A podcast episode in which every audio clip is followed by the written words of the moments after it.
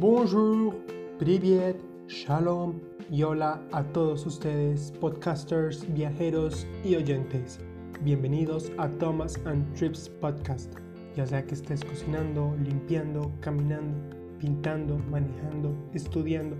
o sentado en tu casa quizás, quédate con nosotros y disfruta de un buen relato.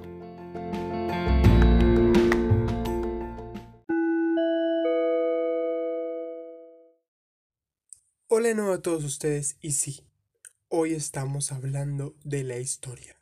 no como memorizar fechas, nombres o lugares específicos, un tema que se trata de ir mucho más allá.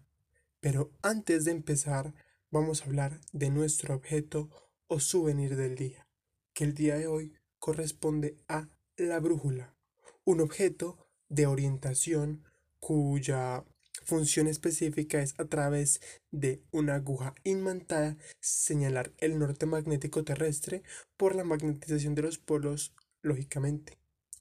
En un recuento histórico nos damos cuenta que la brújula surge en el siglo II y que se daba por una aguja en una vasija de agua para guiar básicamente en la parte de mar abierto. Era más que todo utilizada por los navegantes. Previo a esto, lo que se utilizaba era guiarse con los astros, con las estrellas, con los cuerpos celestes y era mucho más complejo porque solamente funcionaba si habían eh, cielos despejados, como era más que todo para el caso de los árabes, pero en los territorios donde había cielo nublado era complejo. Sabemos que además hay otras teorías que indican que aún la brújula puede haber existido mucho antes por los olmecas en el 1000 antes de Cristo, pero que su difusión a todo el mundo de Occidente se da gracias a la ruta de la seda y a esta comercialización que se da entre Oriente y Europa. Posteriormente será herramienta que servirá no solamente para las conquistas, tanto marítimas como terrestres, y más como un objeto de salvación y de guía que permitirá la orientación a determinados lugares en muchas epopeyas históricas. Continuamos entonces con el contenido del episodio.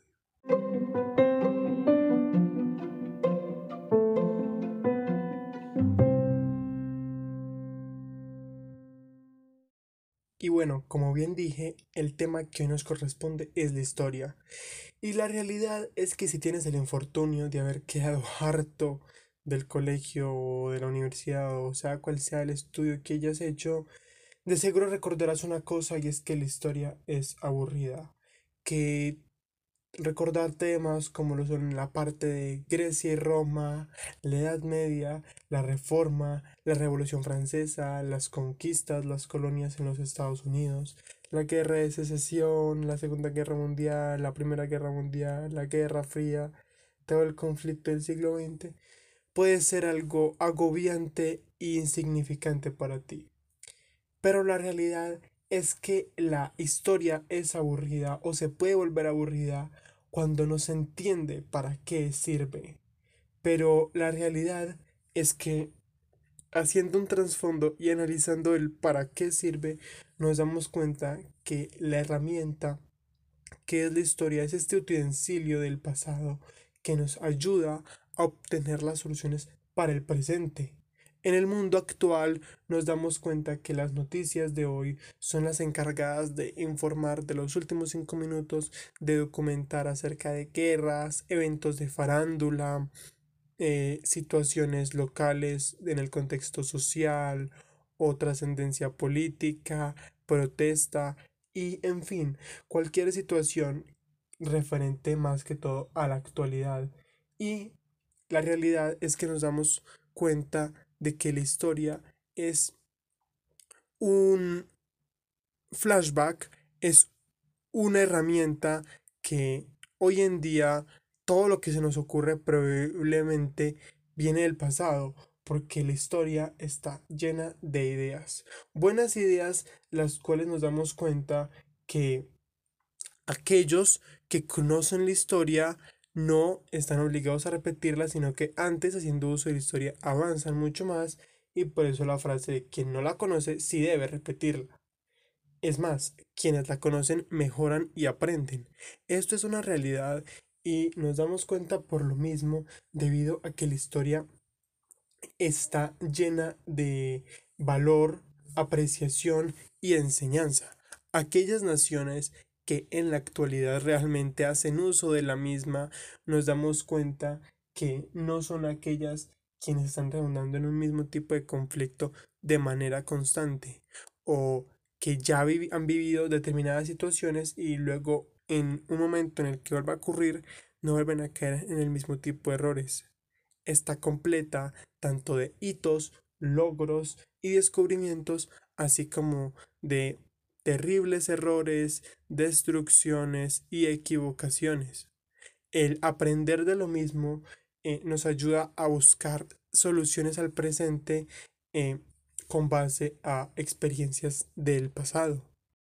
Pero la historia no solo es pasado, no todo lo que es viejo es historia. La historia no es la evolución de los dinosaurios, eso es la paleontología. La historia no es la creación de los glaciares, las montañas o todos estos lugares, eso se encarga es la geología. La historia lo que se encarga es de estudiar la experiencia de los humanos y sus acciones en la Tierra, que como menciono, se trata de ver el impacto que han dado en el mundo, porque eh, la historia se encarga de forjar toda la parte que va referente a lo cultural, lo, lo del lenguaje, las tradiciones, las religiones, eh, el estudio tanto de la familia en relaciones matrimoniales, ritos, costumbres y precisamente eh, ayuda a entender situaciones del presente que nos lleva quizá a percatarnos que hay veces se juzga o se afirman determinadas eh, cosas o teorías o se juzga una situación actual sin entender el contexto del pasado. Por ejemplo, si tomamos una situación eh, del contexto actual como lo es eh, quizá esta brecha que hay entre los Estados Unidos e Irán, nos damos cuenta que hay una gran diferencia entre ambos, que hay un conflicto latente, una ira, un competitivismo y un odio, pero quizá la razón puede ser para muchos que desconocen, eh, simplemente Irán, al ser árabe, al ser de esta corriente del Islam eh, lo causa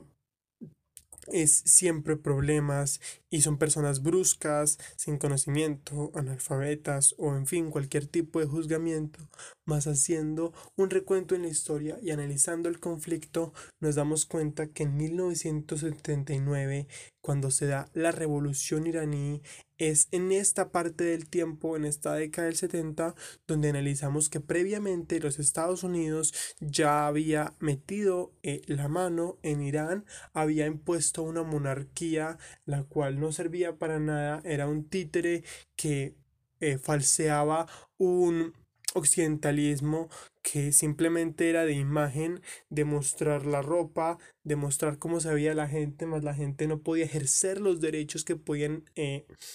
tener los occidentales. Irán era un occidentalismo falso y por eso luego lo que ellos hacen es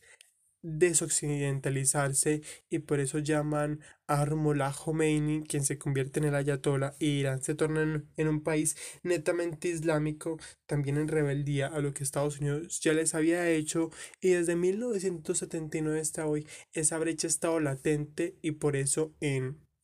los Estados Unidos había discriminación contra este tipo de personas y al mismo tiempo en Irán eh, hay un odio constante en este mismo año es cuando ellos se echan Estados Unidos del país, se toman la embajada, toman rehenes y aún en la actualidad hay lugares en las calles de Teherán donde se pisa la bandera estadounidense más es entender el porqué de las cosas o por qué Estados Unidos se comporta eh, con un capitalismo de tal modo, con este tipo de, mm, rituales quizá en, en, los últimos meses del año o por qué la política se ejerce de tal manera y por qué son este tipo de partidos y haciendo un recuento entonces eh, se busca en la Constitución que hay un legado que determina ese tipo de acciones. La historia eh,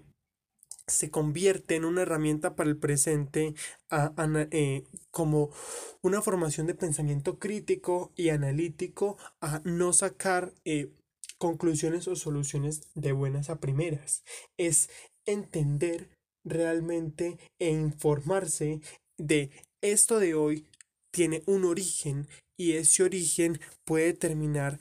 aún la misma solución para el contexto presente, para ese conflicto que puede agobiar ya sea en un contexto político, social, cultural, religioso o la razón que sea, aún entender por qué hay diferentes religiones y por ejemplo señalar la iglesia católica es diferente a la iglesia ortodoxa y por qué es diferente a la iglesia ortodoxa si eh, había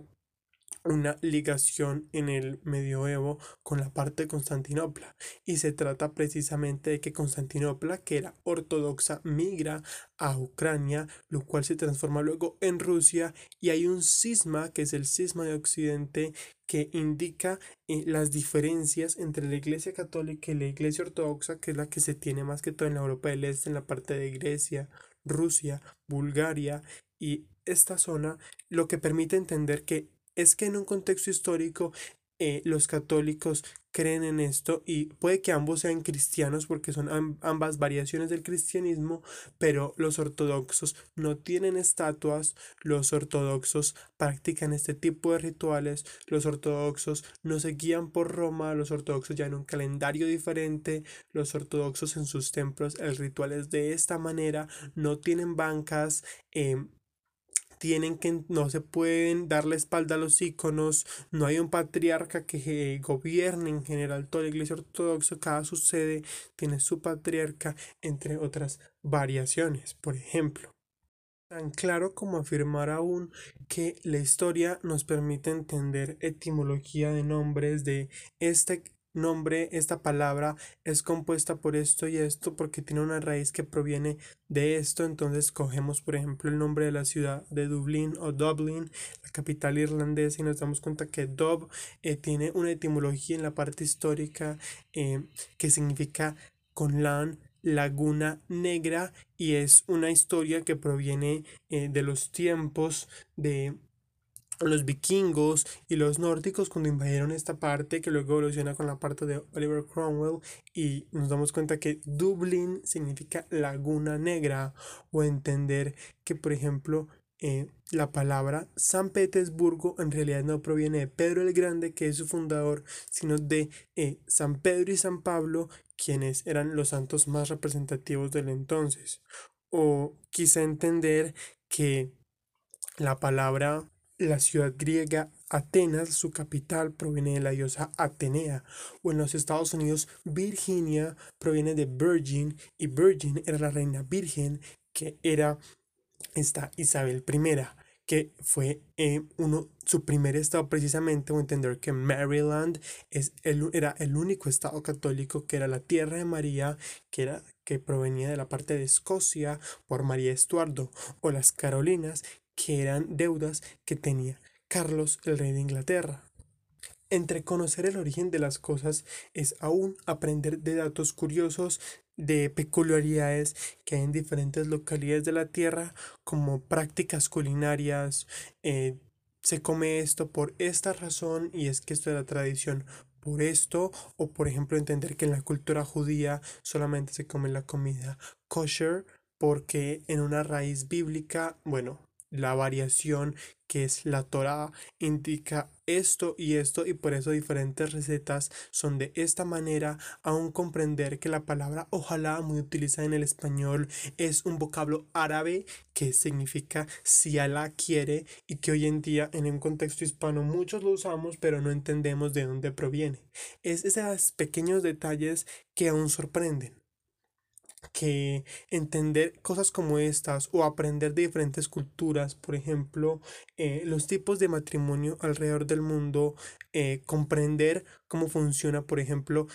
el matrimonio en el Islam, más no diciendo solamente son unos abusadores que utilizan la poligamia como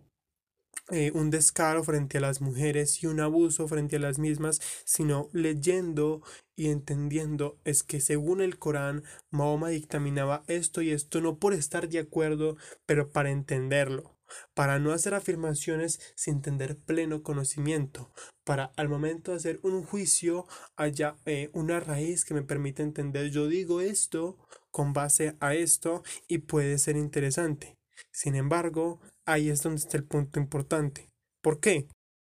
Porque para tratar temas como la historia se basa realmente de cómo la adquiero, cómo la aprendo, cómo hacer que se vuelva un conocimiento que se vuelve fascinante, pero es a través del método que se llega a la memoria. Y hablando de esto, nos damos cuenta que no hay un solo método para aprender la historia. No tiene que ser solo a través de libros o enciclopedias o recibir clases de cátedra presenciales que pueden de alguna forma volverse extenuantes y por eso empezaba diciendo, si puede que tengas el infortunio de que en el colegio hayas quedado harto de estudiar y seguramente recordarás que la historia es aburrida, más nos damos cuenta que la historia se puede aprender a través de revistas gráficas. Eh, por ejemplo, ediciones como las de National Geographic o History eh, tienen un contenido que lo hace mucho más ameno con el lector o la, sea la persona que lo esté mirando, porque eh, no solamente será un texto, sino que te ilustrará por ejemplo, en un tema arquitectónico, eh, la Catedral de Notre Dame, y te explican todo su contenido interior y te dicen este vitral es de esta época por esto, esto y esto, y está este diseño por esta razón, y te encontrarás con este tipo de detalles por esto, y todo te lo grafica y lo hace de una manera más amena. Aún cuando la historia se vuelve cercana a una localidad, esto permite que haya un mayor interés y nos damos cuenta, por ejemplo, en un público adulto aunque yo no lo sea, que cuando eh, hay un contenido que te hace recordar una vivencia que tú presenciaste, esto lo hace aún mucho más cercano. También nos damos cuenta que se puede volver entretenida a través de cortometrajes, pequeñas píldoras que no necesariamente son documentales extensos, sino que son pequeños eh, contenidos que te permiten aprender eh, ya sea paso a paso la historia de determinado lugar o entender a través de la vida de determinados personajes la Revolución Francesa. Mm, las películas, por ejemplo, también son otra herramienta que es mm, más confortable, mucho más cómoda para aprender este contenido histórico. Y si nos ponemos a pensar, eh, la historia como género además eh, abarca muchos otros géneros, porque hay amantes para las películas de acción, para las películas de terror, para las películas de romance, y nos damos cuenta que la historia eh, a través de las películas puede incluir también estos otros temas. Cogemos, por ejemplo, eh, un tema como fue algunas de las producciones que han habido acerca del Mossad y la captura de diferentes eh, legados nazis o enemigos, que sabemos que el Mossad es la fuerza de inteligencia israelí y por ejemplo este tipo de películas incluyen contenido de acción lo que lo puede volver atractivo para las personas que les gusta el contenido de toda esta parte de violencia y al mismo tiempo mm, hay un contenido histórico, lo que lo hace ameno, lo hace más entretenido para aquellos que les gusta el cine romántico, se darán cuenta que entender aún epopeyas eh, de la historia que pueden provenir de, de, tanto de textos literarios como de hechos en sí en un contexto británico o francés eh, hay ese tipo de contenidos, aún en películas de terror, si vamos a la época del oscurantismo y películas medievales, seguramente no será una representación como lo puede ser eh, diferentes películas de terror que hoy hay, pero que pueden contener esto porque no es del todo terrorífico, pero sí es por ejemplo, en la parte de la quema de brujas, toda esta parte macabra que hubo tanto en Escocia como en Estados Unidos, de alguna manera puede ser interpretado como terror por lo tétrico que fue y por eh, lo duro que fue para diferentes personas del contexto. Es bueno saberlo porque mm,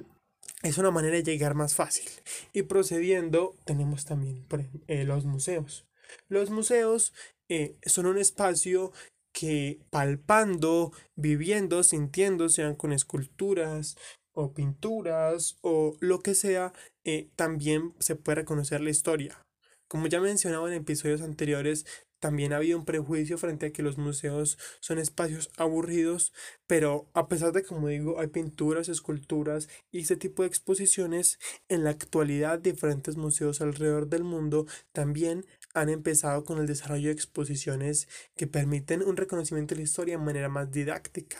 a través de aparatos multimedias, enormes maquetas, eh, piezas eh, históricas, sean objetos que mm, no simplemente están expuestos, sino que hay texto con eh, objeto, texto de descripción, video, aún hay aparatos que te permiten interactuar con el cuerpo y hay unos que se vuelven bastante dinámicos porque eh, traen enormes objetos. Por ejemplo, el hay museos que, por ejemplo, reconstruyen la parte de la carrera espacial. Entonces, te no solamente te van a contar es que pasó esto y esto, sino que te van a traer eh, diferentes modelos de los cohetes, de los trajes de los astronautas, te van a mostrar dentro cómo eran las cabinas donde realizaban todas las operaciones, los reducidos espacios, el manejo de la comida, eh, diferentes piezas de meteoritos y se vuelven museos que pueden ser mucho más atractivos para los diferentes gustos de personas claramente. Por eso entender que aún la historia eh, nos enseña a través de la vida de los personajes. Y esta es una de las cosas que realmente más me ha fascinado a título personal porque a pesar de que se puede aprender de los hechos y entre los hechos están involucrados dos personajes, analizar la vida de un personaje de manera específica eh, también puede ser bastante eh, enriquecedor, curioso y aún ver tanto la parte que es famosa, que quizá es la más alusiva, eh, que todo el mundo conocerá, pero entender su vida privada, cómo vivía con su familia, qué niña estuvo, cómo era su contexto local y esto aprenderlo, como lo menciono, eh, a través de películas, de documentales, de cortometrajes, de museos, de podcast y en pequeñas píldoras porque también se trata de no rellenar mucho contenido. Si cada día se aprende un poco a poco, eh, puede ser bastante eh, realmente útil porque de esto, de aprender del pasado, aplicar al presente y servir de soluciones para el futuro, es de lo que se trata la historia. El estudio de la misma es lo que se hace que no se vuelva aburrida.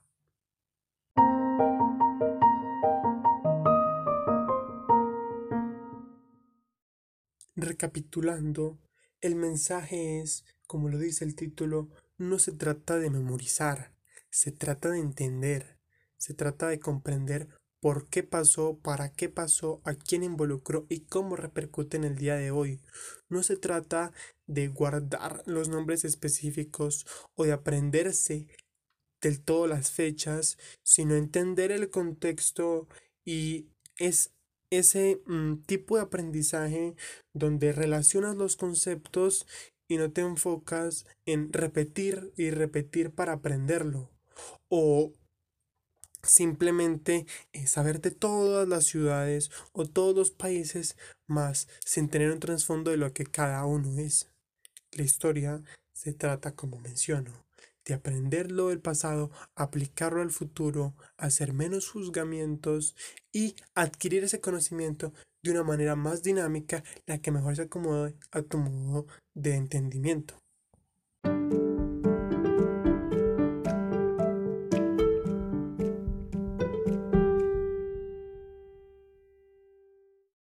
Bueno, y previo a cerrar, hoy estamos conmemorando lo que en 1919 se dio en Alemania como la fundación del Partido Obrero Alemán.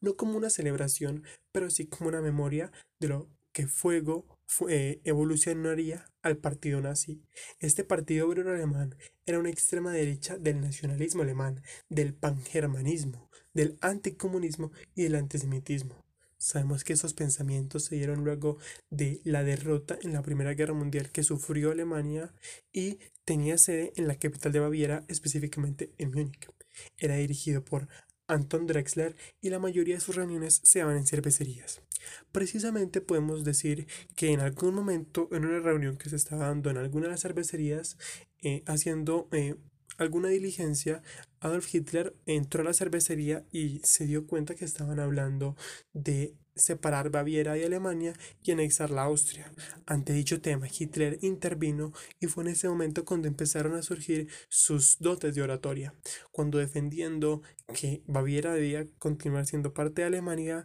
em, terminó unido como el miembro número 55 a este partido y como luego sabemos se uniría al eh,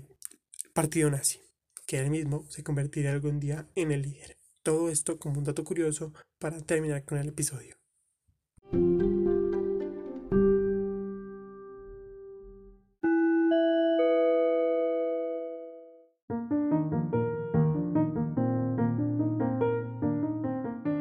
Terminamos con nuestro episodio y, quisiera mencionar que aunque no soy un experto, busco poder compartir e impactar desde mi experiencia y mi criterio con los aprendizajes que he adquirido. No se olviden de seguir el podcast y las novedades en Instagram en Thomas and Trips Podcast. Desde allí busco poder compartir frases, datos y dar conocer nuevo contenido. Si te gustan estos temas, por favor etiquétalo en tus historias y no te olvides de seguir el podcast y suscribirte para no perderte de próximos episodios, sea cual sea la plataforma en la que me oigas. De este modo,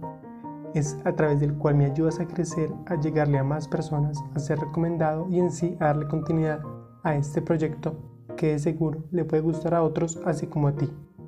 Compártelo con familia, amigos o cualquiera que consideres puede disfrutarlo. Toda recomendación, consejo y corrección es bienvenida. Puedes escribirme a través de los mensajes de voz de Anchor, el DM de Instagram o el correo thomastripspodcast.gmail.com si también deseas hacer comentarios, patrocinios o algún otro propósito, estoy abierto.